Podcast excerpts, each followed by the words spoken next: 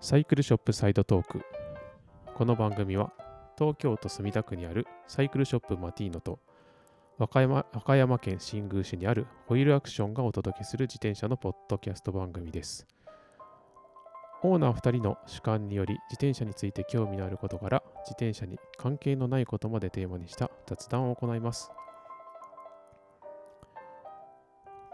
こんばんは西村さんあ、こんばんは。こんばんは浅さん。西村さんでよいいのかな剛あさんはい。はいあ、僕、どっちかというとね、はい下の名前ではい呼ばれることが多いので、剛さんではい、つゆさんで、はいはいあ、剛さ浅んさんでいいですよね。あいいですよ何でもはいはい はい。はいえっと剛さん今週は何か何かありましたお忙しいようですか相変わあらず今週はね、はいなんか倒れそうな感じで、あのめちゃくちゃ働いてました。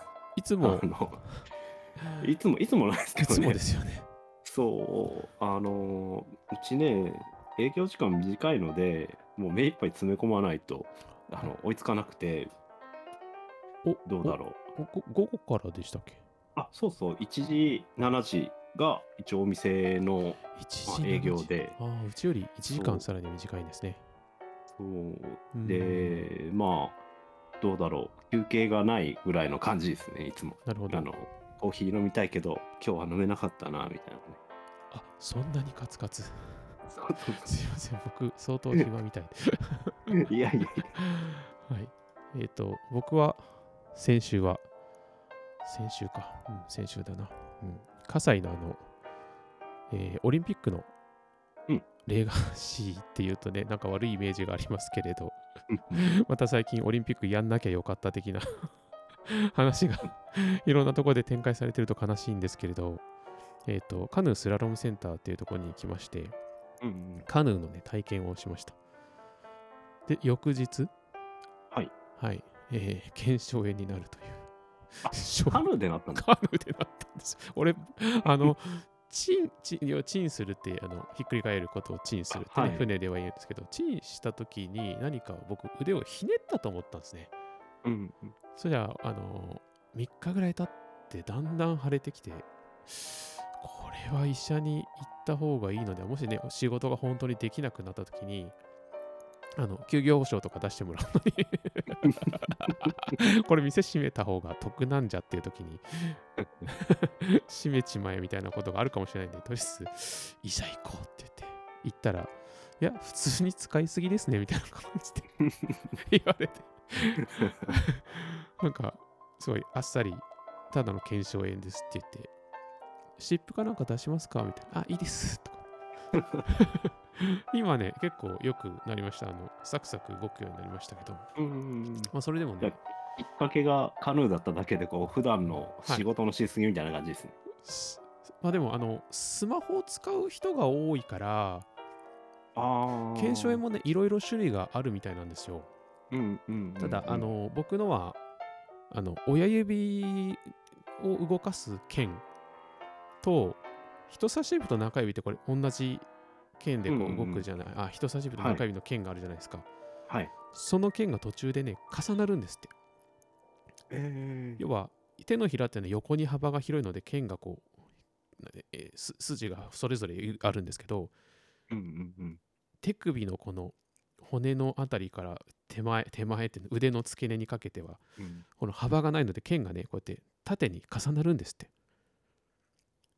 人差し指と中指の剣の上を親指の剣が通るそうでおお。そこそうがなんだはい片方が腫れてしまったので今度ね親指を動かすとね剣と剣が擦れるのが中でわかるんですよゴリゴリってうんうんうんうん。それがすご痛くそう。き気持ち悪くてうんうんうんで聞いてる人も気持ち悪いかもしれないけどまあそのゴリゴリがでも最近なくなったんでいやいやよかったよかったと思ってまたカヌーねやりに行きたいんですようんうんう。うんん、カヌーはあの面白いです、面白いです。羽田選手、うあうん。ん、あのえエスエストニアにこうあの一人で行かれていた。あはい。はいはいはい。あの人もね、全日本選手権前だったんで、4日前だったんで、そこで目の前であの練習してました。へえ。あやはっぱトレーニングに来るんですね。その専用のフィールドにえっとこう都市圏って言ったらいいんかな。い。えっ、と、だから日本に練習場がないから、うん。あのだからあの人の話もあの いろいろ僕も聞いた話ですけどダムダムかなんかに相談してで ダムの人にあの今から練習するから放水放流してみたいなことまで調整してもらったっていう話をあの某ポッドキャストで聞きましたけどあすご いね。だからそれぐらいなんで、えーあの練習する場所はないしでアジアでもそんなにないっぽいですよねだからわざわざエストニアまで行くわけだからああね。なのえでえ全日本選手権にこの間も台湾の選手来て、あのー出場して、うん。まだね、今ネットで見れると思いますよ、あの NHK プラスで。あそうなんですね。はい。面白いです。まあ、とにかくあの僕がなんでやりに行ったかっていうと、あの自然寺に CSC のコースとかあるじゃないですか。うんうんはい。ただ、あそこもそうなんですけど、とにかくこのスポーツのほ本物っていうんですか、それを目の前で見られるチャンスは、やっぱね、逃さない方がいいと思ったんですよ。うん。うん。すごいわかる、それは。うん。せっかくこう、そこにあるんだからっていう。うんううんん。で、海の森っていうのもあって、あっちはあのボートの施設なんですけど、えーカヌースラロームセンターはね、葛西臨海公園っていうあの都内の大きな公園の隣にあるんで、もう葛西の駅から歩いても行けるし、うんうんうん、で、自転車のサイクリングのあの、この、なんていうんだろう、よく目的地になってるんですね、その公園が。ああね。はい。えーだから都内でおそらくサイクリングしてる人だと葛西臨海公園ってもうほぼもう絶対通るみたいなところなんですよ。ああ、そうなんだ。そうです。で、そこえで、えそうね、オリンピックのコースマジですごいんですもう水量が。もう絶対怪我するってわかるぐらいのコース。そうなんです。ええだから、今週末でしたっけあの修善寺でマウンテンバイクのレースがあるじゃないですか。 うんうんうん。だから、ね、あれを目の前で見るのと同じ感覚をこう味わうってすごく良くてうんうんうんうんでちょっとかじってみるとその難しさがわかるわけですよ。ううんん、だからね肌から見てると大したことない流れに見えてももう一個一歩間違うと2秒でチンするわけで、うんうん、だから自転車でもやっぱす同じかなとちょっとでも自転車に乗ってもらう人が増えるとその自転車の奥深さとかうんスポーツとしての面白さとかが伝わるので、うん、まあそれはね、すごくいいなぁと思って、そういう感覚を得に行った。まあ、あと単に、うね、んやりたかっただけなんですけ ど、はい。え、あたさん、そのカヌーははい。いこれまでって体験してたんですかえーとね、だいぶ前にやりましたね。30年ぐらい前ですね。ああね、若い時に。そうですね。中うん、中学生とか多分、小うん学生だったかな。はい。キャンプブームがあって、その時に父親に、あの、の友達、仲間、キャンプ仲間というか、その時にはあれですよ、あの、シーカヤックっていう、はいはいはいいわゆる野田智介さんがいらっしゃったじゃないですか。多分あれ、えうんうんちょっとこういう記憶を曖昧にすると申し訳ないですけど、なんかご存命だったのかお亡くなりになったのか、あまりこういう話は曖昧にしたくはないんですけれど、うん。。はいい、野田智介さん、あ、確か亡くなってたと。はい、が、あの、ほら、ガクっていう犬を乗せてカヌーやってたわけですよ。うんうんうん彼うんあそその人ってご存知ですかあはい。えっとわかりねま、す。多分ね、僕らの近所まで来てた時あったんじゃないかな。あー、言ってるか、まあ、四万十とかね、多分あの、そっちの大きな、あるいはなんどこの川かわからないけど、とにかく川下り。うんうんうんで、、僕、そこから、あの、椎名誠さんとか、その辺でも興味を持ったりとかして、ううんうんんうんうん、なんか、ああ、そうね、学物語、あれね、もうなんか泣けましたね、本当に。息子に学っていう名前をね、つけるんですよ。あそう、ー犬まあに。ね。そうあの椎名誠さんのむ息子さんが学って名前なんですけど、うんそれは野田さんの犬の名前なんですよ。 へえで、生まれた時に、なんか、あの子供がちっちゃいんだけど、なんか、学に似てるとか、すごい学がじゃれ合うから、確かそんな名前つけられたんだと思うんですけど、うんうんうん、そう、まあ、とにかくそういうキャンプブームとか、うーん、なんかカヌーを一緒にやってみたいなアウトドアブームの一番最初のところですかね。うんうんうんそこでやりました。ただ、あの、そこでも結局なんかね、中川で流されて ますね。なんかあの茨城、北関東に流れてる結構大きな、あの、カヌーとかでは有名な、割と流れの速い川なんですけど、そこでザーッと流されました。うんうんあーって言って。そうなんだ。えーでもその時のはい記憶って、はいなんか怖いとかはなかったんですかありますこあうり今のます年になってやるのに。あります。僕、そうそう、うん YouTube の方のね、自分で一人で喋ってるのでも言ったんですけどね、水結構怖いんですよ。うんうんうん。まあ、水、まあ山も結構怖いんですけど、僕は水の方が怖くって。うん。ああ、僕もね、ダメですね。う ん。 あの、めちゃくちゃ海近いんですけど、確かに。そう泳ぐのね、得意じゃなくて、もうなんか、ああんまり近寄らない。えっと、子供ができて、うん。海で遊ぶようになって、うん。ちょっと慣れてきたかなっていう感じです。もともと学校でプールの授業とかない感じですかえっとね、小学校だけあったんやったかな。中高はなかったですね。ああ、中高って普通ないらしいですよね。あ、そうなんだな。うんうんうん、えーないって聞きます。あの、特に多分、僕、中高一貫男子校のやつなんで、あの、世の中的には多分危ない人間なんですけど、いや、マジで危ないですよ、中高一貫男子校は。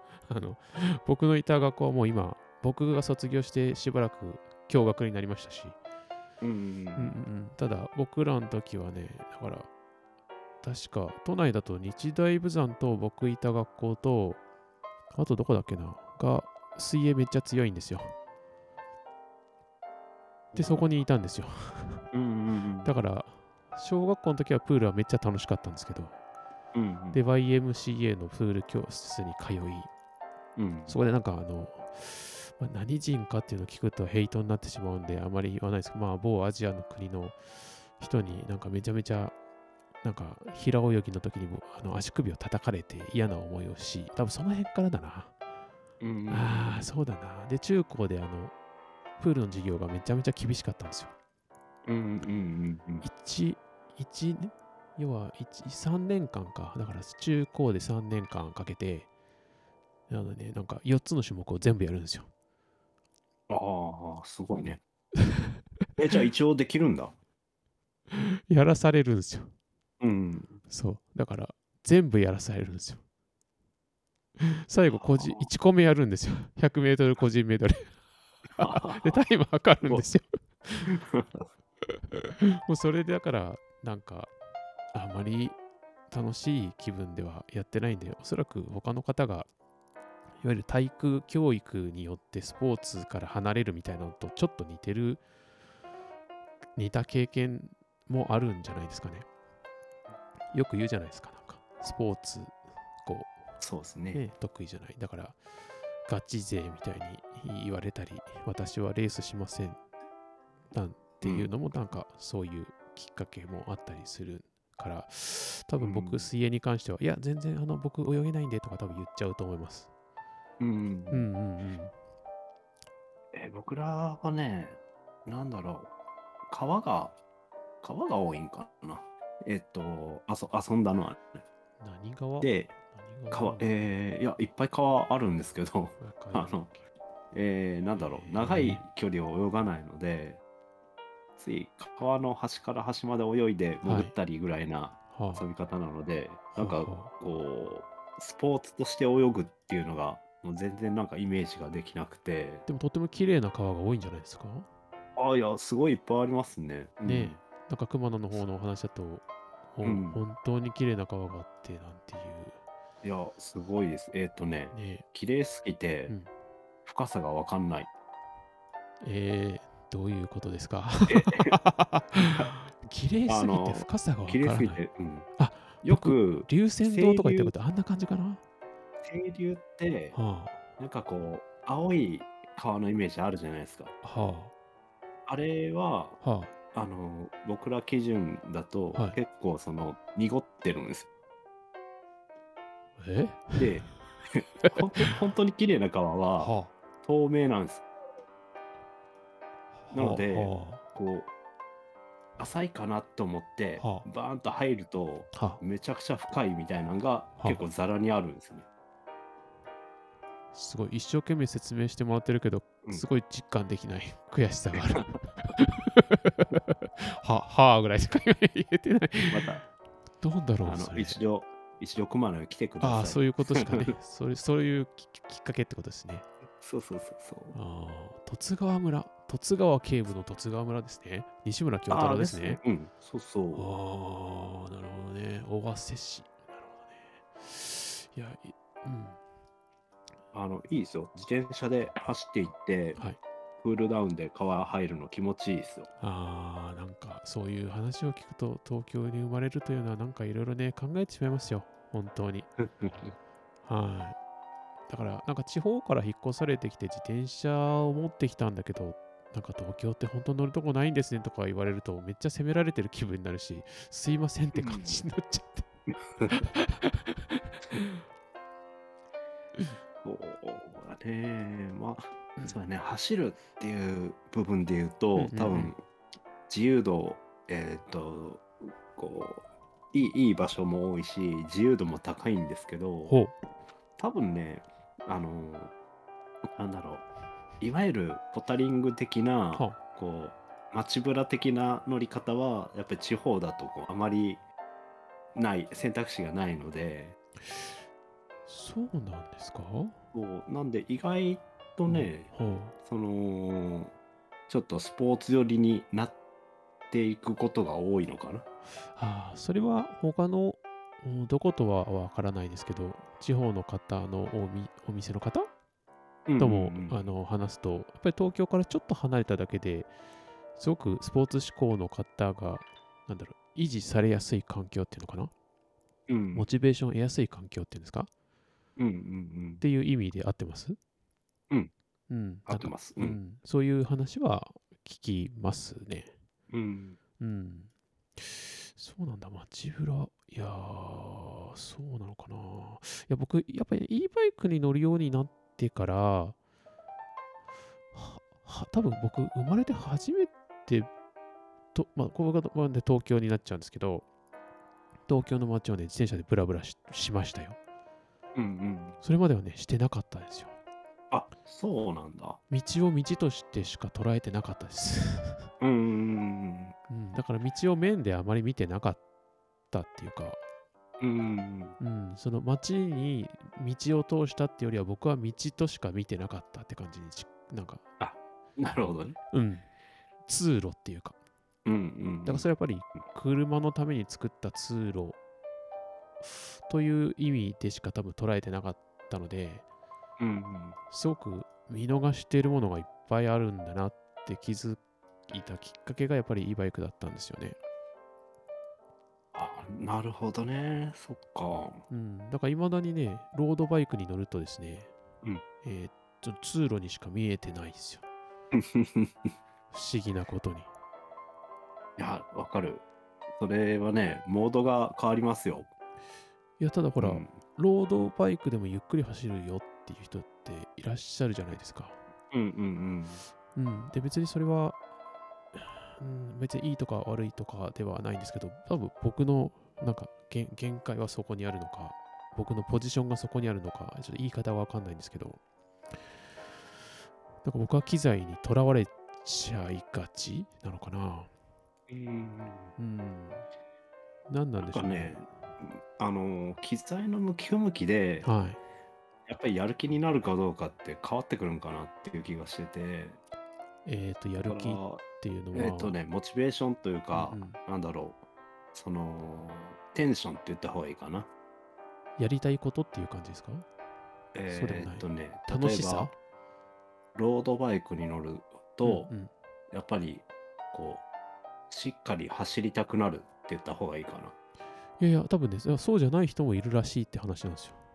うーんいや僕あー僕もめっちゃやる気になりますよ、多分。うんいやぼ僕もそうなんですよ僕はやる気になる感じなんで、うんうんなんでもう街乗りは街乗り用の自転車でうろうろする方がいいし、うん。うんうんうん、で今日はなんか走りたいなってなったらロードの方がいいしうんうん、なんかこうその時のねこう乗りやす乗りやすいものを選選ぶって言った方がいいかうん、うん取捨選択ね、ししてるつもりなんですけど、しますようんね。ねえ、ねでも1台しかない人とかだと、うん。まあ、それでポタリングをっていうのも分かる気はするかな。うん、わかる、そうですね。だからね、これが結構ここ、わなかなか際どいとこですよね、意外とね。うん、うん、うん。だから、僕結構言い方が、なんかラフになっちゃう人なので、なんか難しい、難しいんで、あんまり手をつけたくないとこ ろを、すごい、なんか言い方がね、投げ出しがちなんですよね。ううんん、うんうん、いいんじゃないですかって、僕ら結構いいんじゃないですかって言っちゃう人なんですよ。うん、だから、難しい。なんか僕多分口癖なんだと思うんですけど、いいんじゃ別にそれでいいんじゃないですかって言って、それがすごい投げやりに聞こえるらしいんです よ。いいと思いますよっていうふうに言い換えればいいのかな。そこはね、ちょっとい。いいいですよね。あ、いいですよねって。いや、おそっちか。。みあの認め認めるのがいいんじゃないですか。いや認めてるんです よ。認めてるんですよね。あ別にそれは、だから僕、それいいんじゃないですかって僕言われたら別に認められてるなって思うから言っちゃってるだけなんですけど。 うん、いまあね、一般的にはそうじゃないのかもしれない。や気を使うよね。あの言葉はね。最近特に気を使うんですよ。うん。なんかか、なあ、どうぞどうぞ。ああ、いや、な、なんかね、うんあのーこう服屋さん、あ、服屋さんって言ったらあれか、うん。いいいい店の接客って僕、参考にしてますね。 いい店、あの、自分が買ってこう、気持ちよかったお店って言った方がいいか。ああ、なるほどね。結構そういうところ、なんか、剛さんは、なんだろうな。なんだろう、僕からすると、す、すすごいなって思っちゃうとこですね、そこね。あ、そうですか。うんうんうん。多分、なんだろう。まあ、もしかしたら、言葉の裏には別のものがあるのかもしれないけど、多分僕、僕、僕はだから、なんて言うんだろうな。うん。まあ、いここのところだから、コロナになってから余計ですけど、うん。うん、そこで何かスイッチ入った感はあるんですけど、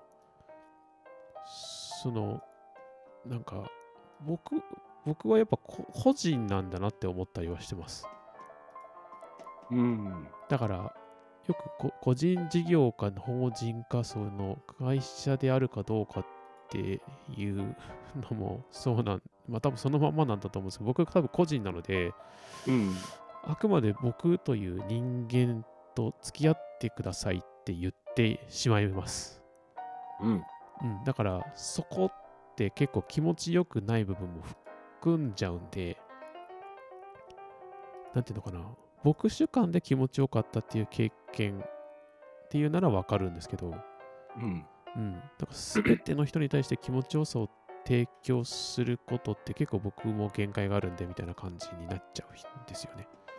ああ、それ、あれっすよね。よくうん言われる、こう、ほら、お客様は神、神様ですっていうのを、うんうん、えーっと、こう、もうや、破っちゃうというか、もう自分を出しちゃうっていう感じですよね。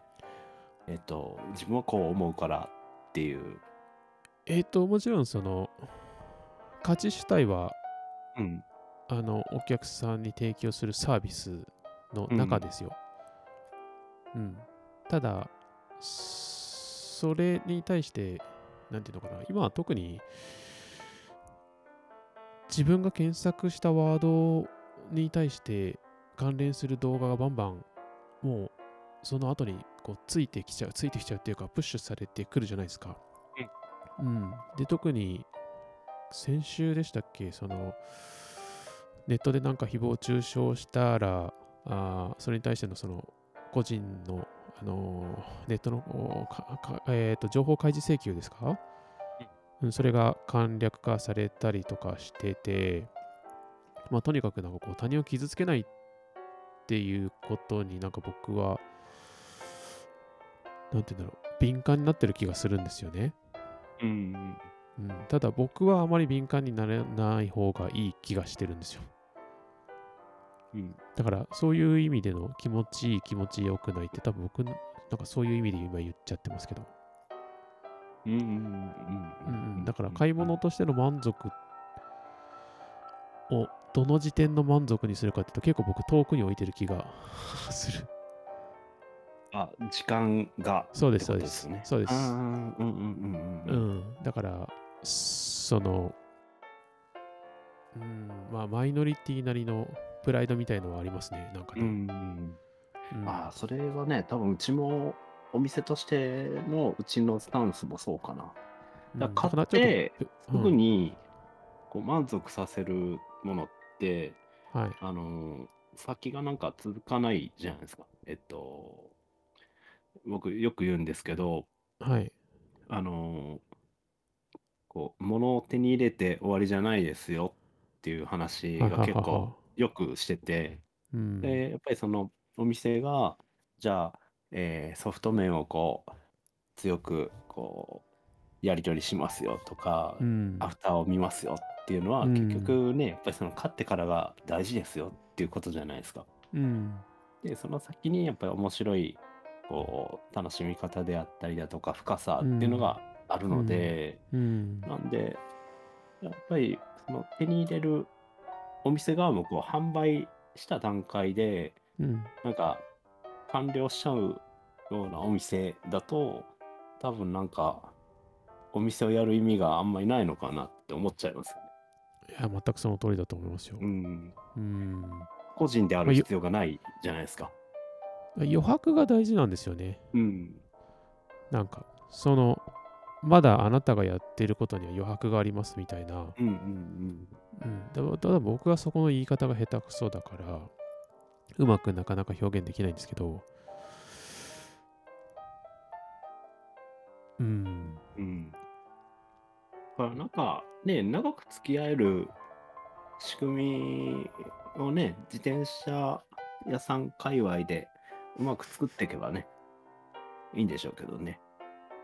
うん、まあうん一時期は、一時期は今もかなまあイベント、うん、うん、うん、まあかつては、あーなんだろうな、リッチランナーカップ、ね、なんか、 エンペラーカップ、うん、うん、島の鈴鹿とか、それから島のバイカーズとか、うん。うん、だからなんかイベントで大量におその人を動員するのって観光とかもそうですし、いわゆるこう団体旅行的な、うんうんうん、であとはなんだライブ、まあ、ライブ音楽ライブとかは復活してるのかもしれないんですけどねそこにしかないからうん。うんうんただ団体旅行なんかは多分、まあこれ年代的な問題もあるけどもう復活しないじゃないですか、うん。うん、そうですね。うんそうですよね。まあ、今、旅行はなんか盛り上がってる気はするけど、だから僕、やっぱそこの、楽しみ方の提案って、なんかちょっと、今までやってきたものっていうのは、ちょっとち、あの、お店がっていうよりは、とにかくイベントの、なんていうんだろうな、なんて言えばいいんだろう。物を売る以外によくこう物とことみたいな言い方をするじゃないですか。こことの部分ってなんか必ずそのイベントかスキルの話になるんですけど、うん。あのなんかそれってサイクリストすぎる気がするんですよね。だからやっぱ e バイクを売り始めて気がつくのは e バイクに今まあううちのっていうかここに来て e バイク買う人は自転車にからちょっと離れている人が多いんですね。うん。だから自転車に乗ろうと思ったけど、今まで買わなかった人とか、あるいは通勤で使ってるけど、自転車でどこかに行こうと思ったことはない人。うん。でそう聞いてると結局、まあ僕もそう、元をたどせばそうだったんですけど、その、単に自転車でどっかに行きたいだけじゃないですか。うん。そうそう。み何かが見たいとか、うんだからことの方ってそのその部分じゃないといけないんでまあなんかサイスポとかあの最近サイスポさんって言った方がいいのかなうんまあそのね旅行ネタとかやるじゃないですか、うん。うん。なんか地方を絞ったりあの辺もすごくあのいいなと思うしうん。今までだったらなんかあの表紙がペダリングを考えるとか、なんかその毎月そういうネタがなんかインプレ、ホイール、じゃあみたいなやつが多かったですけど、ローテンションしてましたね。ちょっと変わりましたよね、なんかその色っていうか。そうですね。最近のサイズすごいいいですね。あ本当ですかか、この間ね、Kindle Unlimited があのなんか3ヶ月、なんかプロモーション、なんかそういうやつがあったんで、うんうん。あれ、Unlimited 入るとサイスポも全部見れるんですよね。あ、そうなんですね。そうそうそうそう。すみません、僕もともと買ってなかったんで。 全然買ってないやつだったので。で、見たら、ちょっと面白そうな感じだったですね。うん。うん。なんかね、ちょっと前かなうん。和歌山も来てたんですよ。あ、そうなんですか。そう、えっ、と、んいつ頃だっけな。春それ、春より前か。うん和歌山も結構広いじゃないですか。あどの辺に。えっ、とね、つい直近、うちから、ははうい。ちから50キロ圏内ぐらいかな。おお、じゃあそあーう、よ来てて、で、えっ、とね、そちょの、編集のうん方はもい寄ってくれてたんですよ。へえ、で、なんかね、あのー今までの、はい。えっ、と、地方特集って、もうなんかはいありきたりの観光名所みたいなのを巡るみたいなのが多かったんですけど、もうこんはあは今のね、えっ、と、紙面作ってる若い襟口さんっていうのかな。あ。ああー、ゆうさん、はい。そうそう、あの、彼はいはいがはいはいね、すごい温泉好きで、ああ。なんか、面白そうなね、感じでこう、取り上げてくれたなって思って、その地あ元を。うーんはいはいはい。ななんかね、すごい良かったですね。だから本人がやっぱ楽しんでますよね。旅というか地方を。はいはいはい。うん。この間、そう、式根島に、えっ、と、バックラフト持って、e バイクで行ったのも入り口さんで、うんうんそれ、難波健二さんからの、あの、との関係性によって、だからそれで、まま僕がまたカヌーやってるのもそっちの関係性があります。うん。なるほ ど。うんうんうん。お落合博満記念館あるじゃないですか。あ、うん、ありますね。うん。ちょっと行きたい ですね。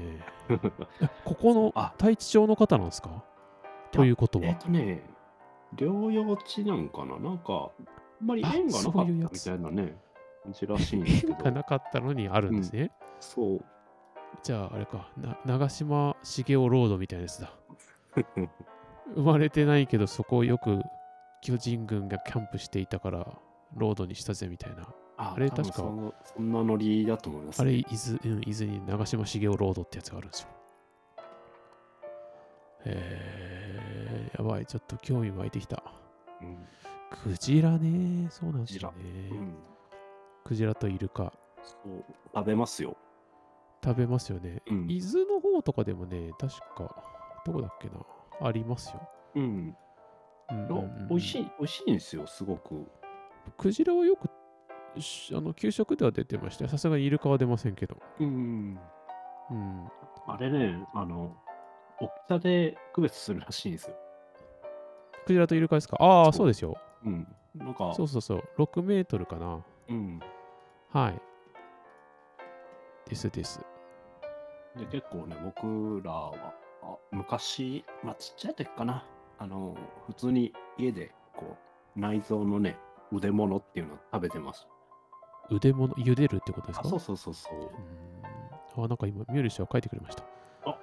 書いてみた。秋田県生まれの落合博満はトレーニングで太地町を訪れて以来これ何さんさんと陽光が降り注ぐこの南国の地は第二の故郷となりました、あででそれはあれですよねその地地方側が言ってるってことですよねそうですね。落合さんが直接本当にその口で言ってるかどうかなんか謎な気がするなんかねあの人ひねくれてそうだからいや、別にとか言いそう。でも、すごい良さそうなとこですね。うん。あったかいですよう。ん、あの、あったかいんだ。年ああー、じゃあ、キャンプしたり、その、あ、そうか、あの人ってキャンプしない人だったんだっけあ、どうなんだろう。個そ人うキでャンすプよみたいなのとかやったかな。そうそうそうそう。で、あれですよオープン戦で全然バット振らないとかっていう、うん。全球見逃すんですよ。 見るんですって。えまあ、そしたら確かにね、落合博満が全然振らなかったら、ピッチャーとしてはめっちゃ嫌ですよね。ああ、うんうん、そうですね。うん。めっ見ちゃてんなーとか思いま見す極ねめ。られてるプレッシそャーうが。そうそうそう、んだからそれって多分本当に見てなくて単になんかこう心理的な影響な気がしますよねうんで初戦で当たるときにやべえ何投げようとか思いそうじゃないですかなんかねすごい落合博満の話になっちゃったまあでもどうなんだろうなまあ話変えますかあ今ね、ごめんなさい。チャットが、はそう、あの、書いてくれてたの、全然気づかなかった あ。何がえ、えっとね、うんそうテキストチャンネルの方ばかり見てて、ああチャットにいいですかそうそうそうそう。ああそうなんですねああはか。いいろいろ反応いただいてうんそういうのがとっても嬉しいですねいいっすねはい、はい、いいですねこれねそう、そう方向性を感じられて。そうそうそう。う次んから、あの、ちょっと時間、ある程度決められれたら予告したいと思います。はい。はい。 まあ今からでも別にいいんですけど、とりあえず、まあ今回はこんな感じでいいかなと思うんうんうん。でう。すね。うんうん、うん。ちなみにさっきのなんだっけ、グラベルあ、グラベルね。うん。うん。グラベルのお客さんいますか的な話があったじゃないですか。うんうんあの、お客さんの、その、なんて言うんだろう。取り入れる情報の中には他のお店に行くと結局グラベルのラインナップがあるので、うん。うん。あのーなんていうの、店員さんに言われるらしいですね。その、グラベルっていうのもありますよ、みたいな感じで。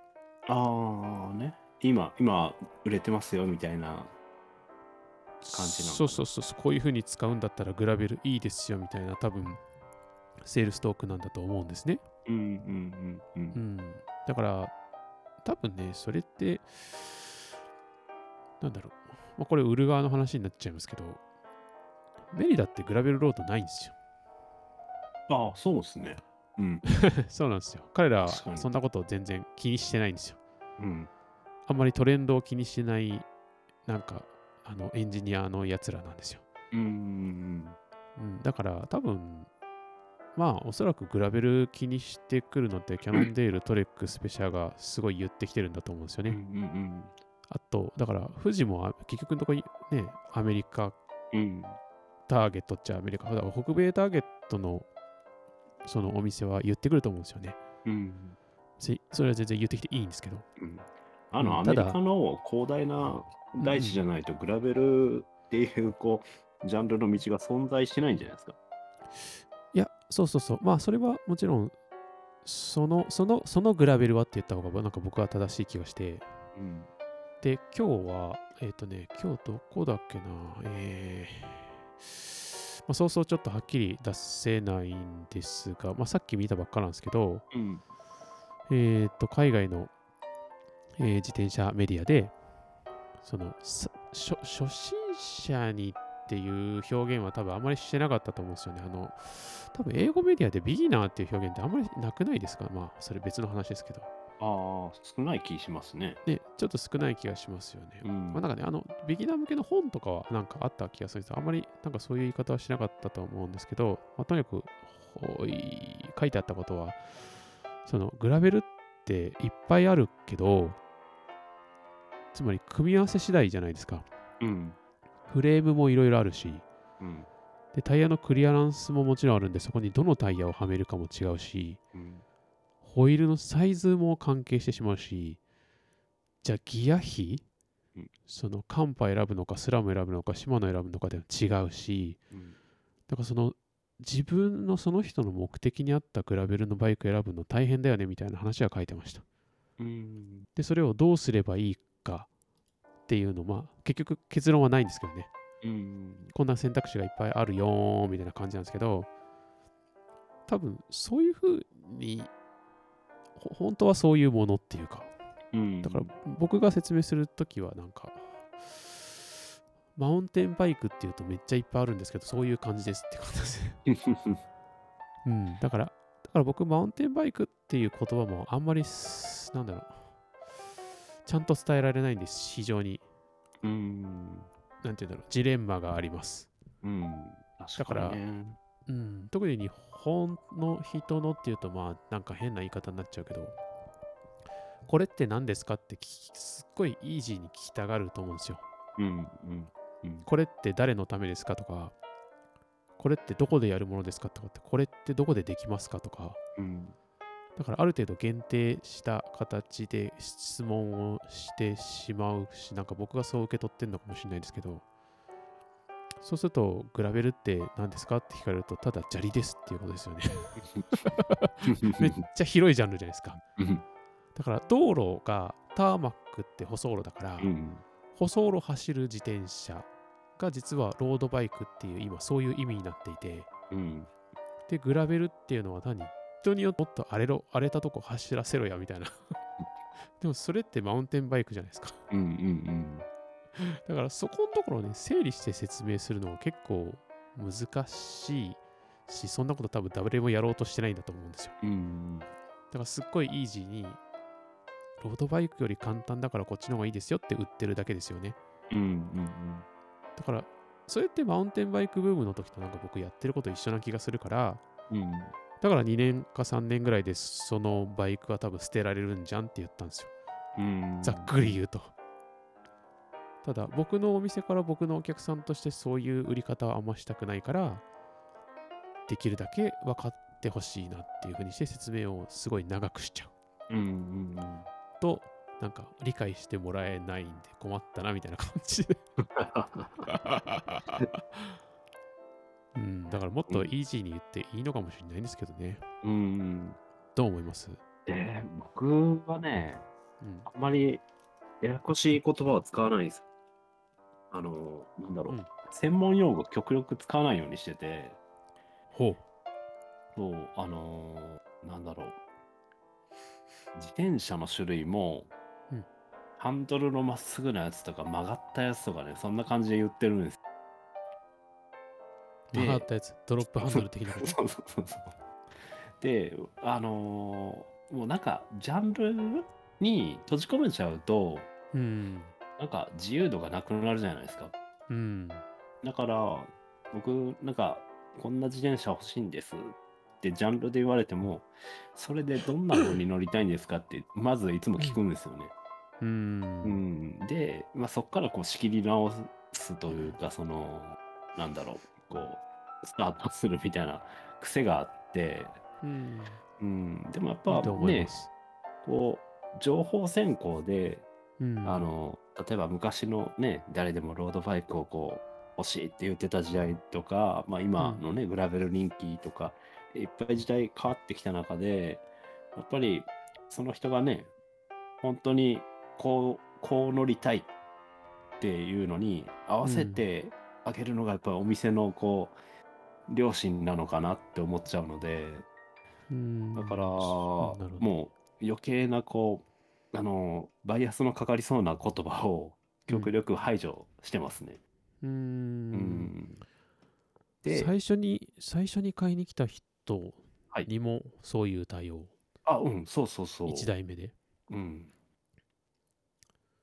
だからちょっとね難しくなるのが、うんその1台目の自転車でも、うん例えば周りの人が乗ってていやあの楽しく走るんだったら絶対ロードバイクだよみたいなこうあのおすすめのされ方をされてる方とかだと、うんうん本当はその人のんびり走りたいのにうんうん向いてないんじゃないのっていうケースとかがまあごくまれにあって。うんまあ確かにね。そう。で、結局やっぱり、その、最初にジャンルからこうかぶせられていくと、もうなんか、何年かね、するともう降りちゃう方多いっすね。うーん、なるほどね。うん。まあ僕、周り、まあ周りでそういう風に言ってんだったらもう僕、逆に、逆にっていうかな。周りの人に合わせちゃいなさいって言いますね。うん。うん。結局、コミュニティから、まあ、端を発して、その人って自転車乗ることになったわけで、うん。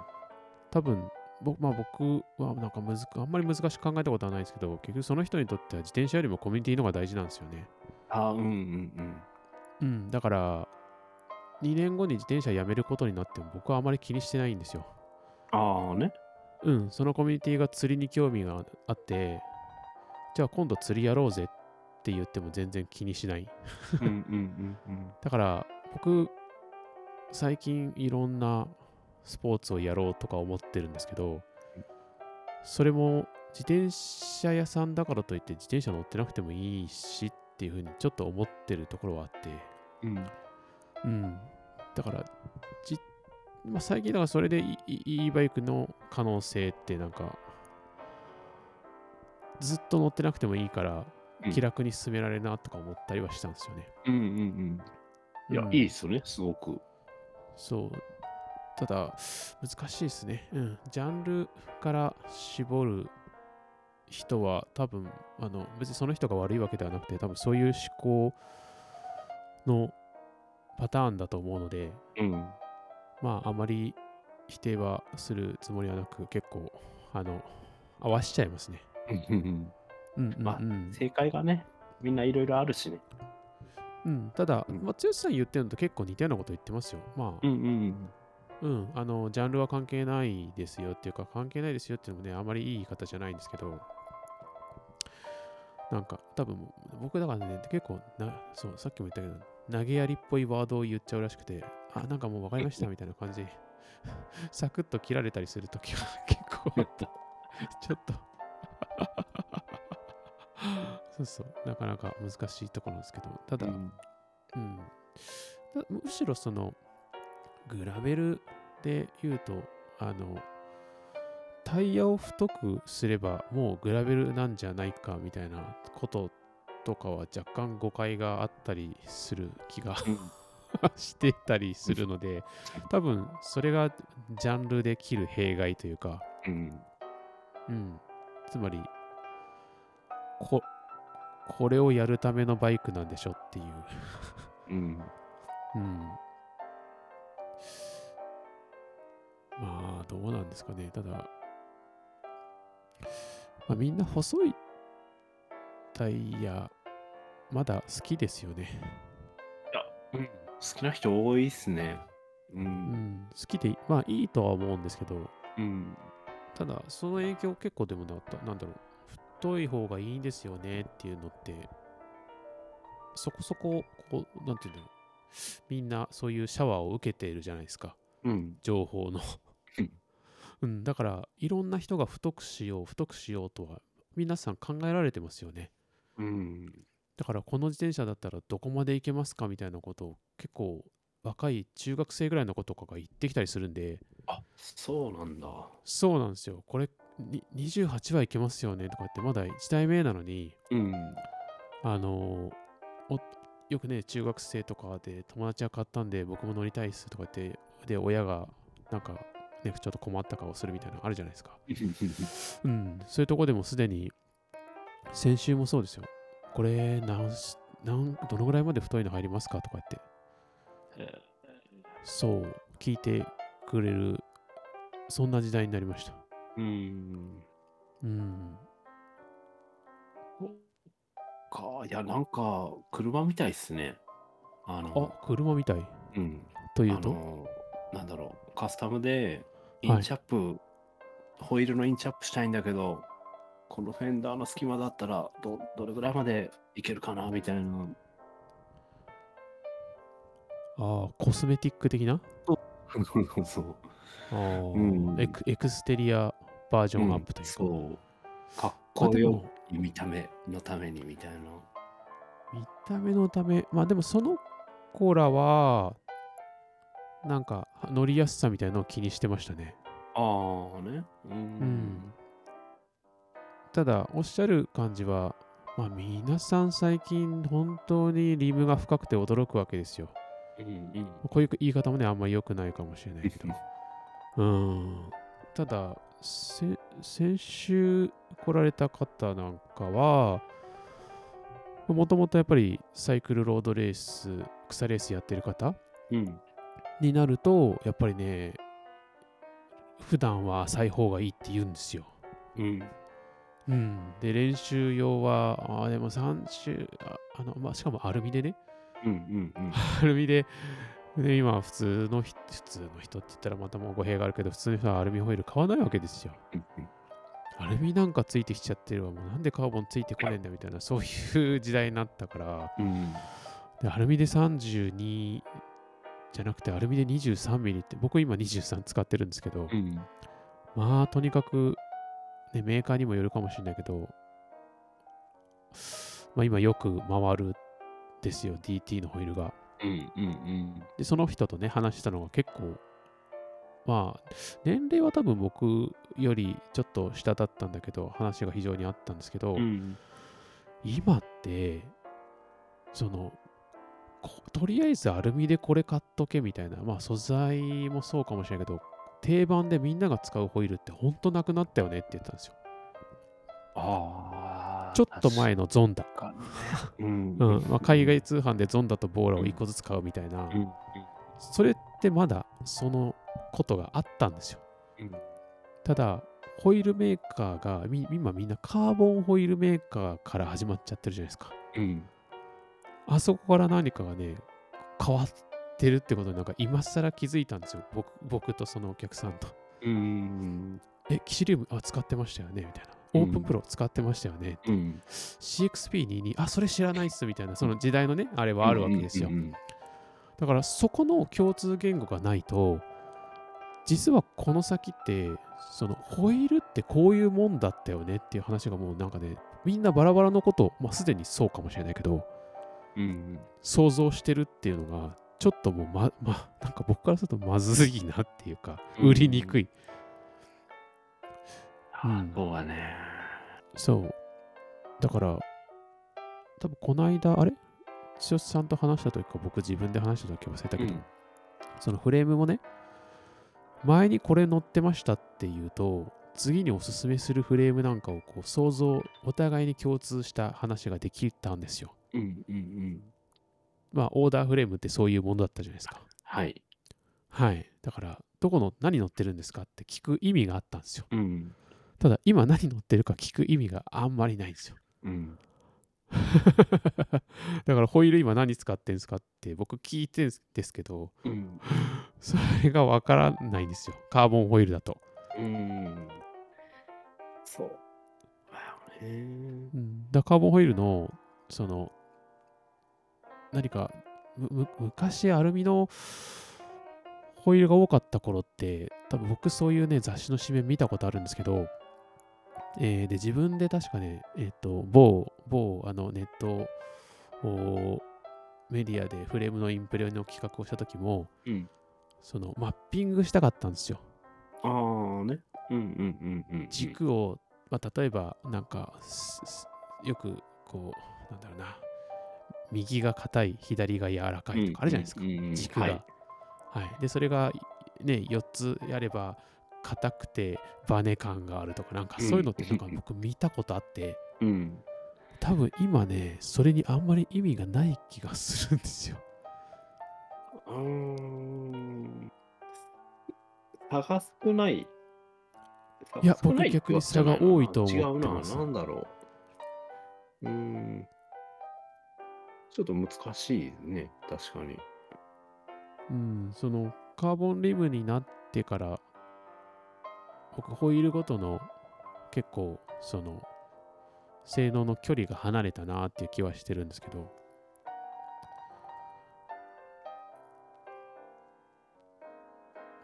だからフレームも外形でも判断できないしうん、そうですね。うん。うん想像しづらいですよね。想像しづらい、うん。はい、一言で言うと想像しづらいんですようん。だから、スポーク変えてみたらみたいな。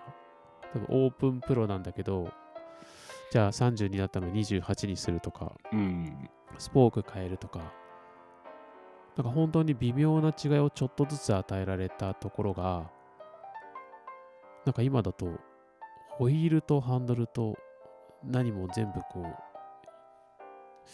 全部すごく違う。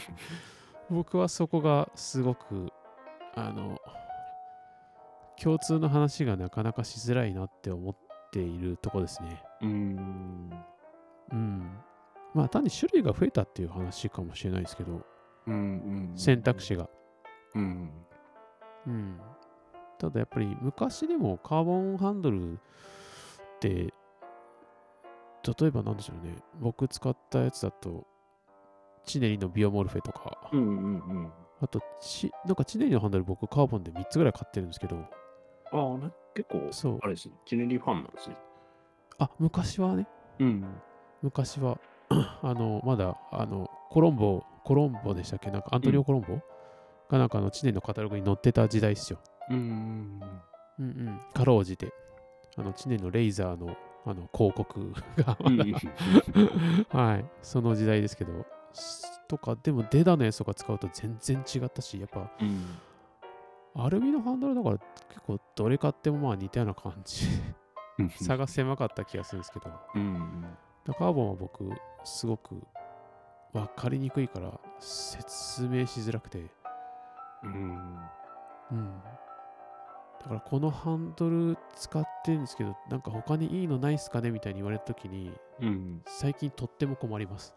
ああなんかあれですよねその人の乗ってる姿見ないとわかんないですよねいいのか何がいいのかっていうのがああ、もちろんもちろん、それは言えると思いますそよ。うだからなんかねあのなえっ、となんて言うんだろうこう調調子いいのくださいとかって言われてもいつでも迷っちゃうんですよ、こうこの子はどこへ向けたらいいんかなみたいな、ああ、もちろん、何をいいと思うかってことですよそうね。そうそううんうんうん。あそその話それもをそうそうだと思いあますあねさ。さんはその共通のこう基準になるものが今の子は見えないみたいなおっしゃってるんですよね今ねいや、あの、みんな同じものを単につ、た、た、た、なんだろうな。買ってないってことか。そのうんい要はあのね。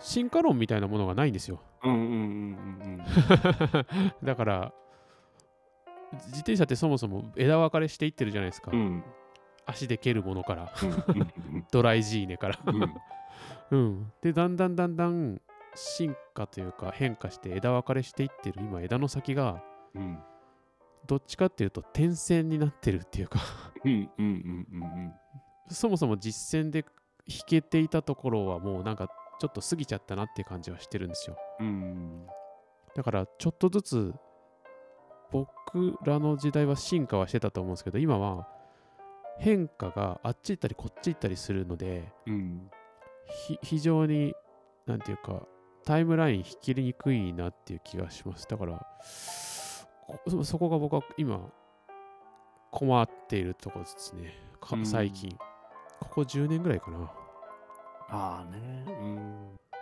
多分それぞれのメーカーだから僕一つのメーカーに決めちゃってるのも結構それはあるかもしれないですうんうんうん。わかりやすいですよね。あの比較ができて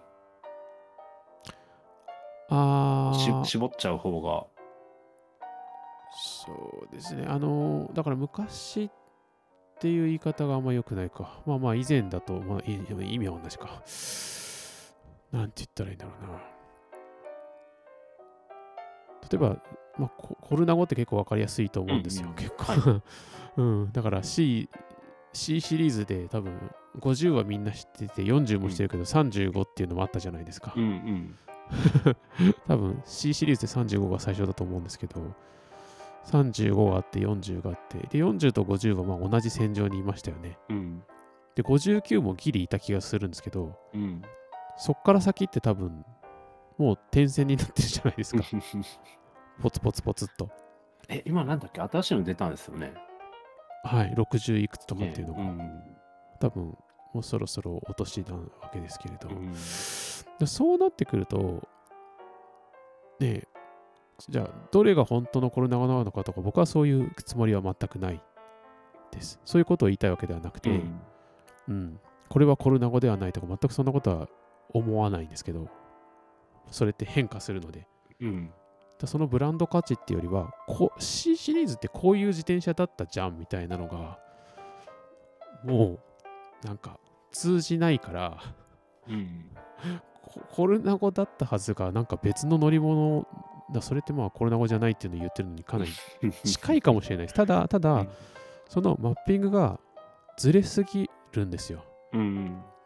そのあまりに違うの作りすぎちゃってませんかっていう。だから僕、うん変わんない道具結構好きで。 うん。し そうミューショのコメントが面白い。 それはエルネストを来た時に聞けばよかったな。前、富士山で会ったんですよね。あーそうそうそう。もう緊張してそれどころではないですね。そう。まあいいや。えっ、と、まあとにかくね、なんか、僕、シューズ、そのレイクとか好きなんですけど、変わらないんですよ。うんうんだから SMP が好きなのも、うんうん。形ももちろん好きだし、尻に合う合わない使い方を、まあ僕、悟りに関しては使い方を知れば何でも座れると思ってるやつなんですけど、とにかくね、変わらないで言ってくれるものは好きなんですよ。うんで、まあ、こうまあ別に僕はせん宣伝をするつもりで言うんじゃないんですけど、メリダのエンジニアってなんか同じようなもんばっか作るんですよ。うんうんで、そこがね、非常になんかね、彼ら分かりやすさなんですよ。うんうん、ただ毎回毎回あれ出しちゃこれ出しちゃなんか違うギミックを使ってくることって結構最近多かったりするしうん形もなんかググワーって変わるのでうんなんかねいやだったら次これ乗ったらいいんじゃないですかみたいなのがちょっとやっぱまなんだろうやっぱカーボンになったせいなんだろうなと思いますね言いにくい。いなとうんうん。ちょっとそこが、そこが、まあ、あまりそんなことみんな考えないのかな。どうだろうな。うん。まあ、仕方がないかもしれないですね。みんながオープンプロ使ってるわけないから。うん。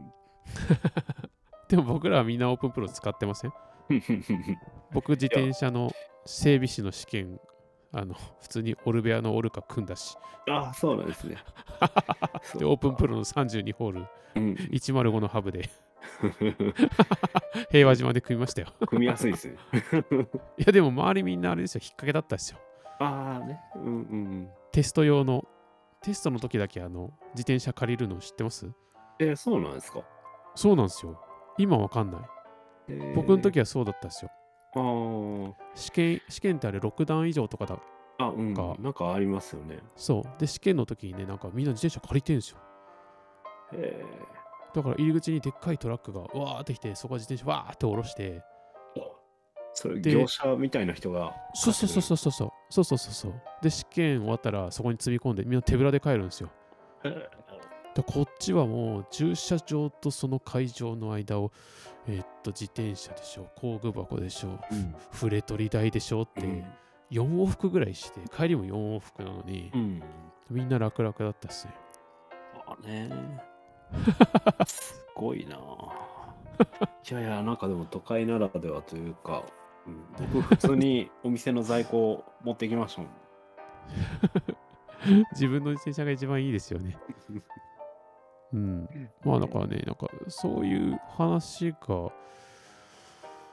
その、いいですよねって、ねえ、その、単純にその人のことをむすみみなんだろう、認めてあげるっていう意味での、その、いいですよねも分かりますしよ。うん。ただ、やっぱり僕自身がその独立してお店をやっていて、僕のキャラクターの上で何か物を買ってもらうというエゴを発揮するならですね、うん。うん、その部分でその人のいいっていうのを理解したいんですよね。うん。うん。で、そこにその最適な、それは気持ちよさっていう表現かもしれないし、あーあ、それ欲しかったですっていうのを、半年後、1年後も、こう、感じてほしいというか、うん。うん。それで、で、リピートがいい感じになるじゃないですか。うん。うん。ただ、それが僕は結構最近わかんないです。はっきり言うと。うん。なんかちょっと、まあ僕は難しく考えがちなんで、うん、特に、うん小物系がわかんないですね。ホイールとハンドルが厳しい。うん。うんフレームは、あの、乗っちゃえばわかると思いますようん。。うん。うん、ただホ、ホイールとハンドルは本当厳しいな。ステムとかもね、まあ、あ、ステムはそうでもないか。結構普通の使う人が多いかもしれないですけど。ええうんでもなんか、 あれじゃないですか、こう、お店的にはこう、自分が使ってよかったから、これいいよって言っちゃって、いいですよね。あの、今、今の時代はね。 そうかもしれないですね。うんそう、それはそうかもしれないです。僕は気にしすぎかもしれないです。うんんだからな結構かなかね僕、いろいろ使いますもん。自分の自転車に。ほー、うん、僕、まあかその買えない人なんだよ な。コンサバ野郎なんですよ。回収なんかね、戻ってくるパーツとかホイールってあるような気しますよね。戻ってくる。ああ、寄り戻しみたいな意味うでんすか。そうそう、じ自分はやっぱこれだようんねうんうんうんうんっていうのはね。うん。だから、それはね、僕もサドルは SMP がいいし、ああ、うん同じですね。そう、ハンドルもね、あの、ワンバイエスとか結構好きっすね、最近。ワンバイ S。ああ、ワンバイ S ね。僕も好きですよ。うん。 うんうんうん。基本、ディズナー野郎ですよ。そういいっすよ ね。そうそうそう、うん僕、トライ、あの、なんだっけ、あの、T、T、トライ、トライスポーツのやつあるじゃないですか。なんだっけうんうん、あそこより、う僕、んサイエンス、サイエンス派なので。うんうんうんうん。うんうんでなんか開発のね関わってる人と話したりとかもできるじゃないですか。そう、それがうね、ん、そう、しかも、うち、御徒町近いじゃないですか。ああそうですよね。 うんそうなんですよ。そう、だから結構僕、そういう、ちょっと、地元とかに弱いやつです。いやだいからそういウェですよアとかもたまにパール泉買います。あの地 パリ地元なんですよ地元大事に。そうそう、それ大事です。うんえーエルネストは2020年にアブダビの投資会社に株式の大半を売却しており、えー今年発表された C68 にあー自分のものではないプロジェクトにサインしない。ははあ、そんなことになってしまったんですね。あうんまあ、エルネストもあまり上手じゃないですよ。うんうん。ずっと、ずっとね、多分あ知ってる人は知ってるのかな。まあ、アレックスっていう、あれ、甥っ子なんですよ。うんうんあのずっと横についてて。でも彼はつ、だから継がせてもらってないんですよ。うんうんうんうん。で多分その後どうすんのかって言ったらそうなっちゃった。まあ予想通りですけどね。うん、そう。最近、最近だからやっぱ、なんだっけ。僕、イタリア行った時にあの、コルナゴさんも行こうと思ったんですけど、ちょっと都合がつかなくて、うんうんピナレロさんのところは行ったんですよ。あはいはいはい当時扱っていたので。うんで、その当時は全然ファミリーの会社だったんですけど、うん最近ちょこっと、ほんとあの、Facebook 調べてみたら、うんあそこも結局ファミリーの方は割と退社されてたんですね。ああそうえっ、とどっかに買われたんだっけあそこはあれはだからルイ・ヴィトンのグループにね入ったんそうでですすよ。よねそうんだからそれは僕成功だと思うんですけど、だからファウストはいるんですけど、あの、そうそう。それ、それ以外の方々。うんそう、結構あそこはご家族で、あの、旅行、旅行会社というかツアー会社みたいな、あの、グランフォンド・ピナレロのやつとかあるじゃないですか。うんうんうんはい。うん、ああいうのもこうファミリーで皆さんやられてて、その当時いたルチアーノさんっていううん。マーケッターの方も今いらっしゃらなくなって、ええーと思っちゃあっ、そうなんだ。えて。ーそうなんですよ。だから、僕が知ってるピナレロのメンバーの方は、もう結構いらっしゃらないんだなと思って、う。ん。ファウストのね、お姉さんとかも、今いるのかなカルラさんって言うんですけど、それでその息子とかね、結構みんないたんですよね。息子は次期社長とか呼ばれたんですよ。うん。でも多分違くなったっぽいですね。うん。その人も、えっと、多分会社にはいないんじゃないかな。あね。そう。か。いや、でもなんか、ですね。こう、こういう時代の中で、こう、どんどん変わってくけれど、こう、トップだけが看板的に残ってて、ね、ものづくりにこう、タッチしづらい部分っていうのは、なんか寂しいですね。いやまあでも生き残るための手段で多分逆に僕らは多分死んでいく存在。いやだからあれですよ最近そのすいません僕ばっか喋っててあのワンブランドのお店 うんうんはまあ地方にもよると思うんですけどやっぱり北米系のメーカーさんがワンブランドのお店をすごくやられるじゃないですか。うん。うん。まあ、詳しくは言うことはないですけど、本当に皆さん気合を入れてやってらっしゃるので、うん。そこはね、僕は大変なリスペクトを持ってあの見ていますよ。うんうんうんうん。うん。あの、僕にはそのエネルギーはないです。うんうん。え、メリダそうじゃないのって思われたりするかもしれないですけど、メリダはそういうブランドではないんですな。だから直営店は本当に大変だと思います。ねえ。だから皆さん、なんかね、お客さんとして存在している方は、本当直営店の方はリスペクトしていただきたい。うん。月に売り上げいくら上げないか聞いたときに震えましたもん。本当に。そんなに売るお店、都内でもそうそうないよっていうところの、そういう額だったでしょ。ああね。ええはい。もちろん言いませんが。後でこっそり。 本当に。そんな数字聞いたことなかったですはい。だから、その、出版とかでもなんか似たような、あの、アメリカで、だうん。からマーベルとかそういう感じらしいんですよ。そういう感じっていうのは、要は、ああね。くっついて、うん。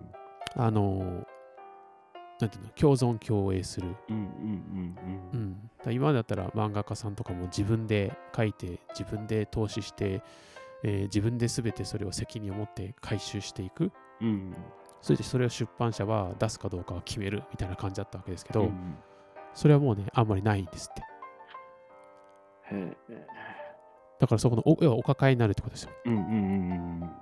まあざっくり言うとまあ生き残るためにはそうしそうょうそうがないそかうな。そうでそれがアメリカのだから他のビジネスでも似たような感じなんじゃないですか、うんうんうんうん、で抱えるところに入らない人はもう別に死んでいって構いませんみたいなうんうんね、あの例の、まあ、ちょっと方針変わったらしいですけど、そのね、その S 社のところも多うん分うんそんなようなことだったわけですよね。もうみんなこれうしん知られてるからいいと思うんですけど。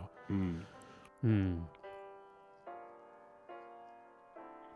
そう。だからメリダさんは全く実は世界中に直営店1店舗も持ってないんですよ。うんうんそう。それ僕しかた多分説明してないんで非常に寂しいんですけど。ああ、確かに直営コンセプトストア。えでも、なんか、えっ、と、ありますよね。お店の、なんだろう、住み住み分けみたいな。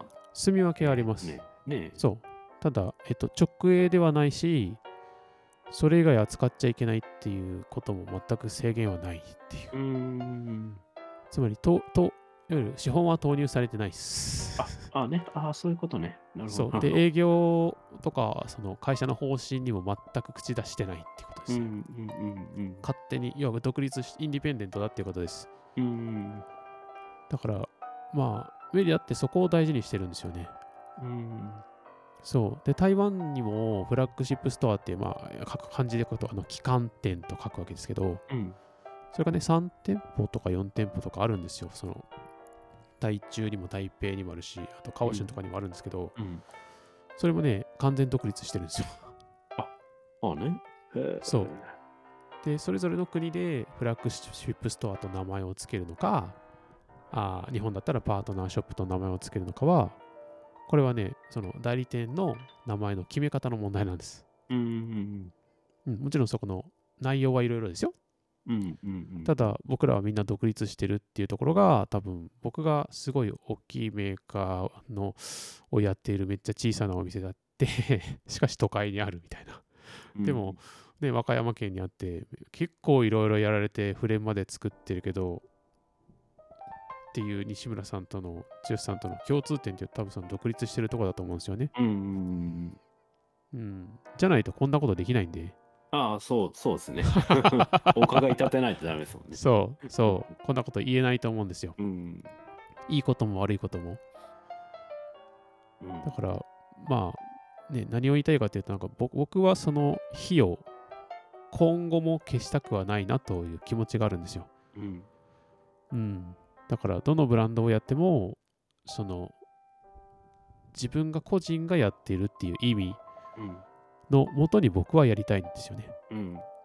うん、だからそれである程度まあ好かれ嫌われたとしてもまあ仕方がなかろうと思っている部分があるって感じですね。うん。うん。そこがブランドの下で動くようになるとちょっとまあそれは程度問題だと思うんですけど。うん。うん。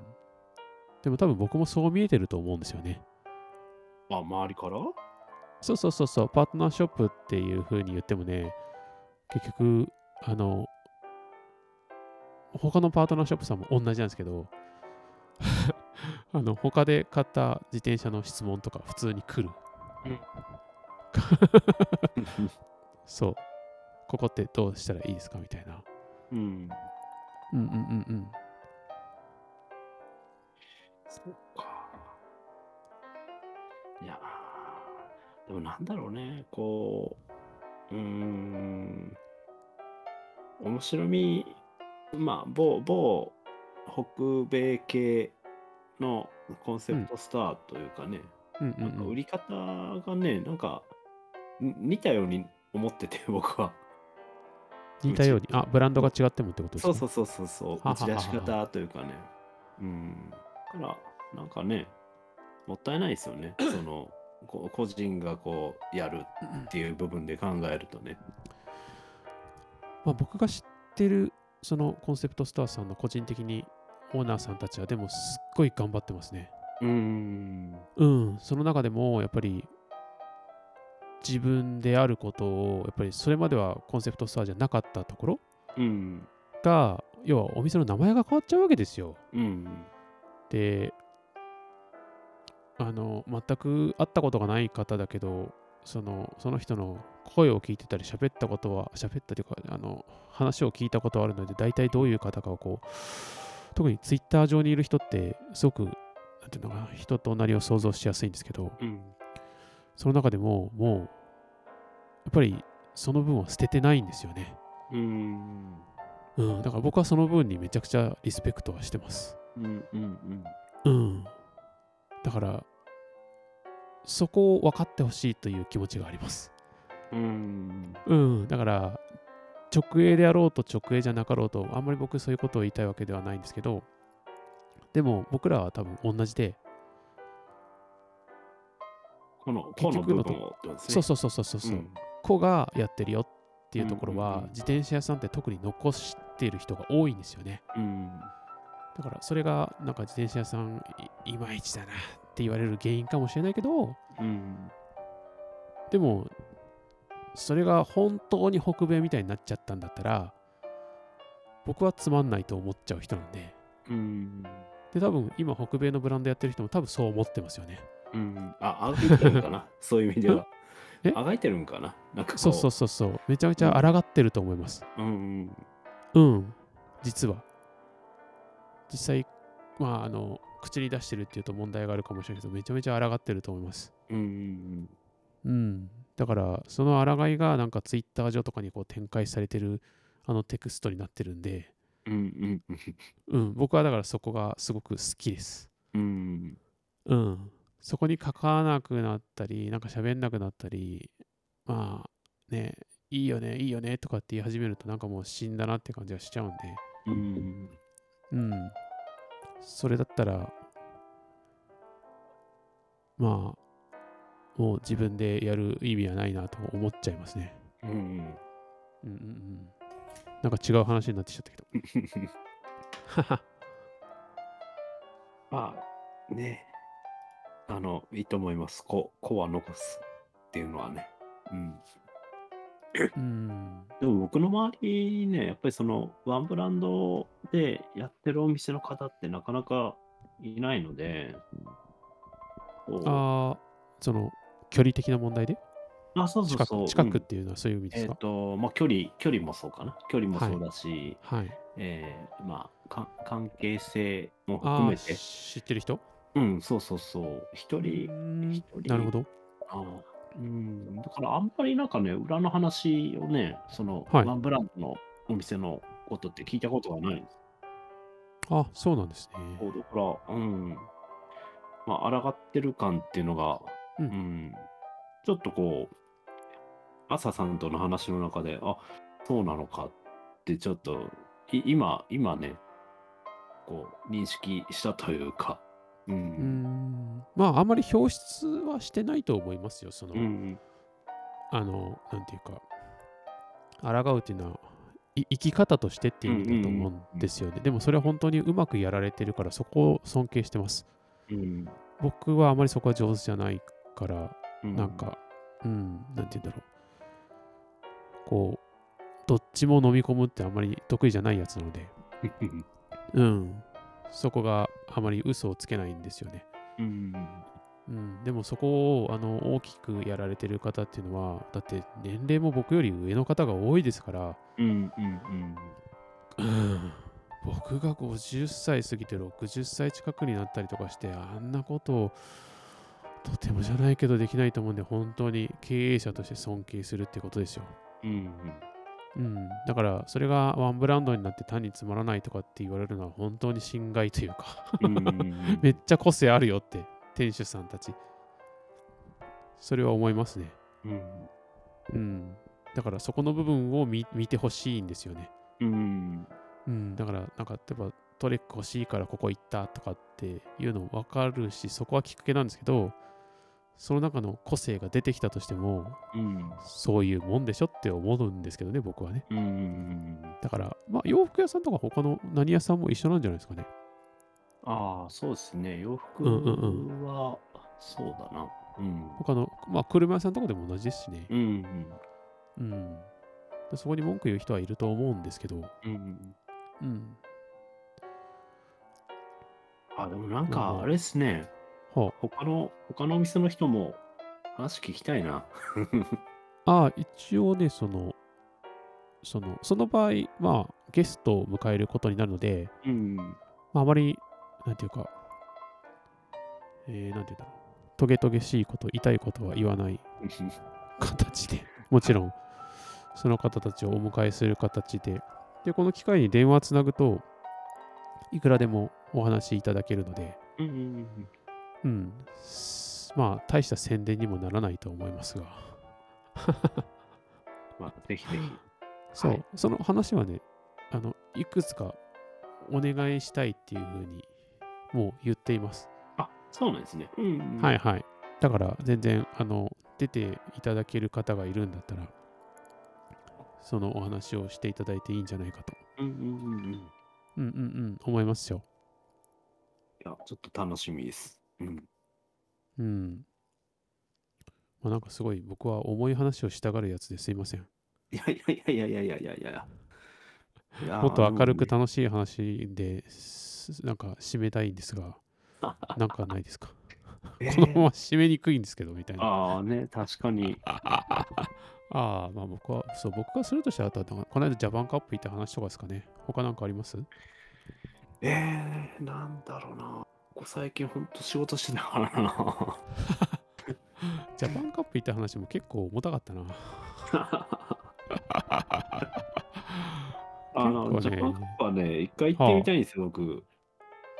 行くのもなかなか大変じゃないですか。 あいやと、めっちゃ遠いね。 うん。遠いですね。そう、遠い。ただ、ねなんだろう。あの、レース的にはね、やっぱりこう、ワールドツアーのチーム来るじゃないですか。来ますね。そう、だからやっぱり、そういう意味ではね、トップうのんレースをこう日本で見れるっていうのは、ほんまにジャパンカップ以外あんまないです。そうですね、うん埼玉のことは言わない予定いで、 グググみたいなね。や TOJ がさ、ほら、はい何年か前はね、えっと、どこだ、ワールドツアー、ランプレか、ランプレか。そうですね。はい。こうあの時は、あすげえなと思ったけど、やっぱりはい。ね、他に対抗できるチームって、ね、同じぐらいの、こう、規模のチームってなかったんで、そうですそうねだ。から、だからジャパンカップはやっぱり見たいレースの一つですね。あー僕は今のところ、だから来年 TOJ いくつか行くいくつか出てわかんない、一つか二つかわかんないですけど、行きたいと思ってます。うんうんうん。もうね、今、もうフェンチュン会を追っかけたいですよ。ああね。はあ。彼、彼、熊野も来てましたもんね。そうそうそうそう、熊野とね、あのあ彼、沖縄得意なんですよ。ああね。そう、沖縄のリザルトめっちゃいいんですよ。うん。なんかコースプロファイルが合ってるのかな、ああいう。彼、TT 強いやつなんですよ。うん。で、山もまあまあ登れて TT 強いんですよ。ああね。じゃあ、まあ、そうそうそうラインレースに向いてる感じですね。前でゴリローリ引くタイプですね。うん。結構、体重重めな人なんですけど。ああ。そう、いや彼、いブいリですね。ッツェンな OK ので。うんそう、そしてマスピーが怪我をするというね。いやーあれはね、ちょっと、うん本当にね、ちょっと。まあ、視主聴張なんで、ね、また復活を期待ってしたいいですね。うのもなんか、もう本当にもういいよって言いたくもなる気持ちもありますけどね、でもうん移籍するっていうとこじゃないですか。うん。しかも、え、あれ、あれ、完全にエース格扱いですよね。そうですね、メンあツ的にはそうですね。ステージレース系ででも、ワンデーでも多分エース的な扱いにかなり近いと思うんですけど。うん。うん。それがね。また何度か会ったことある人だと本当に寂しいというか悲しかったですね。うん。うん。まあね、その話はまだ回復を本当に願うばかりなんですけど。うん。ですね。そう。ではフェンチュン会は、彼は、彼の走りは多分僕はもうもっと見てほしいですね。うん。でもね、日本のメディアの人は伝えてくれない気がするな。うん、多分。うん、あ多そうです分ね元バーレーンのとしか伝えてきくれない気がする。うん。うん。まあ、ねうえ。んまあ、そのね、ブログの方には書いたんで、読んでる人はわかるわけですけど、うん。うん。まあ、彼はもう自分でもう僕は、あの、年なんでって言ったんで、一言目でそれが出たんですよ。ああね。うん。そうどどこの、このキャリアの変更は、あなたにとってどういう意味があるんですかって、そこを、そこを聞きたかったんですよね。うん。どうして決めたのって。そしたら、もう年だし、って言ってたんで、うん。はあ、まあそうだけどさ、と思っちゃって。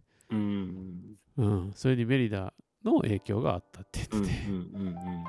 うん、でね、若い、若い、だからあの台湾人にバレンと契約したんですけど、うん。 6年契約ですよ。ああ、めっちゃ長いですね。そう、23かな、25かな。しかも、もともとヨーロッパでもすでに走ってんですよ。うん、うんえっ、ー、と、どこだっけな。ちょっと中中東ヨーロッパの方なんかでちっちゃい国で走ってんですよ。うん。うん。だから台湾もなんやかんや言ってそういうことやってきてんだっていうこともすごくすなんだろうはあって思ったし、うんうん。うんまあ、彼自体がその台湾の、ね、いわゆるんあの国立の体育大学だからもうこっちで言うと鹿屋的な感じですか、うん。自転車に、うんまうんあ、でも自転車だけじゃなくいろんな選手が出てるところで本当にエリート中のエリートって感じですよねうん。うんでその選手が3年間ほとんどレース出してもらってないんでうん。その気持ちを考えると本当に次のレースで絶対勝ってほしいと思いますよね。もう来うん年。。うん。うん。うん、で、TOJ で勝ってほしい。うん。うん僕は TOJ が好きだからですけど。うん。うん。しかも熊野でももちろんね。うん。うん。そう、そうだから、もうね、彼に自分で勝つレースをしてほしいなという。だからこう、あんたの勝ちが見たいんだよって言っておきました。うん。うん。うん、絶対勝てよって。うん、だって台湾のナショナルチャンプ取って以来多分勝利はしてないと思うんですよね。ああね。うん。そう。去年もほとんど出てないんで。うん。うん。うん。ね、しばらくぶりで。ほんと。という、という、また、やべえ、すげえ、また寂しい話になってる。うん。まあこんな感じですかね。うん。はい。まあそれだからね、なんかセカンドキャリアについてとか、いろいろ今度話すネタ、あ、ですね。うん。そうそうそう、その辺ちょっと調べて、また次回はい。話したいと。セカンドキャリア思いますね。ねはい。また、セカあンのド、キャリアねネタを、はい、はい。考えておきます。はい。 じゃあ、今じゃ、あ今、あさん、これ1時間ぐらいですかもう、もう、え、もう1間時間30分ですよ、ちょうど今。ぴったりぐらいそ。っか、そっか、そっか。はい。はいはい。まあじゃ、あ余計な話が入るので、このぐらいの長さにはなってしまうのではないでしうょんうか。うんですね。多分今回も全然、あの、変なことも多分言ってないしうん、あ、1回目の、だからね、音源はですね、はい1回目というか、あれ、あの僕0回目としたいんですけど、うんうんうん。だからもし今後、まあ場が和んだ際には0回目を公開する可能性もありますけど、うん。うん。多分あわけれ、ですそんなに大した、大した話してないと。うんていうか、なんか僕めっちゃ、今回もしゃべ、後半僕めっちゃ喋ってますけど、この間のやつ多分僕しか喋ってないんで、 いや、 そあれのね、それの方が問題だと思いました。 ままだまだね、こう、間を、 間をこう、掴みきれてないです。 まあまあ、ちょっとずつね、あの、鳴らしていきます。まあ、その辺ね、人によってペースもあるでしょうし、うん、うん。僕どんどんかぶせていくやつなのですいません。 ちょっと待てと言ってください。ま だ喋ってるっつって。おじゃあミューミュールさんがは反応してくれます。はい、ありがとうございます。本当に。最後まで聞いていただいて、こんな時間まで聞いていただいて、しかもね、コメントも打っていただいて、ね、あり本が当とに本当うございに。ます。うん、今回、ゆりさんのおかげで、よかったよかった。ありがとうございます。ね、まあ、次回ちょっとまた、2週間後ぐらいを目安に。はい。はいはい。その時は、あのー時間、ある程度決めあて予告でしすて、ね。はい。そうですね。もうちょっと場を盛り上げていきたいと思います。うんはい。ですね。はい。これじゃあこれは三三年ぐらいいたらね、もうちょっとこえうなんか面白いんかな。喋る人三人ぐらいいると、そうですね、そうですね。ねもちろん、うんうんそうだと思いますよ。えーそたこへ。だ、毎回毎回ね、その喋ってもらうのも結構、なかなか大変なので、うんうんうん本当にそれをやりたいっていうね、このおお金のために全くならないんだけどやりたいっていううん。うんまあ、周りは、まあ、まあまあね、巡り巡ってお金になるかもしれないけど、まあ今のところは何もなんないんで、 そういう趣味的な感じでやっていきましそょう。うそうそうそうそう、うんでもだから面白いんだと思いますよ。ううんん、ね。そうそうそう。だから、あのね、この中には、だからこ、今週気になったものとか、仕入れた中で良かったものとか、別にそういう企画を毎回入れてもいいし、ああね。うんうん。そうですそうね。そうそうそうそう、うん、いいと思います、いいと思います。じゃあ、そんな感じでよろしいですか。はい。は OK いです。またはい。次回を。はい。はい。じゃあ、初めての収録、ミュールシュありがとうございました。一はい目のありがとうございますサイクルショップサイドトークでございました。えーお届けしたのは、サイクルショップマティノの朝倉と、ウィールアクションの西村です。ありがとうございました。はい。ありがとうございます。はい、ありがとうございます。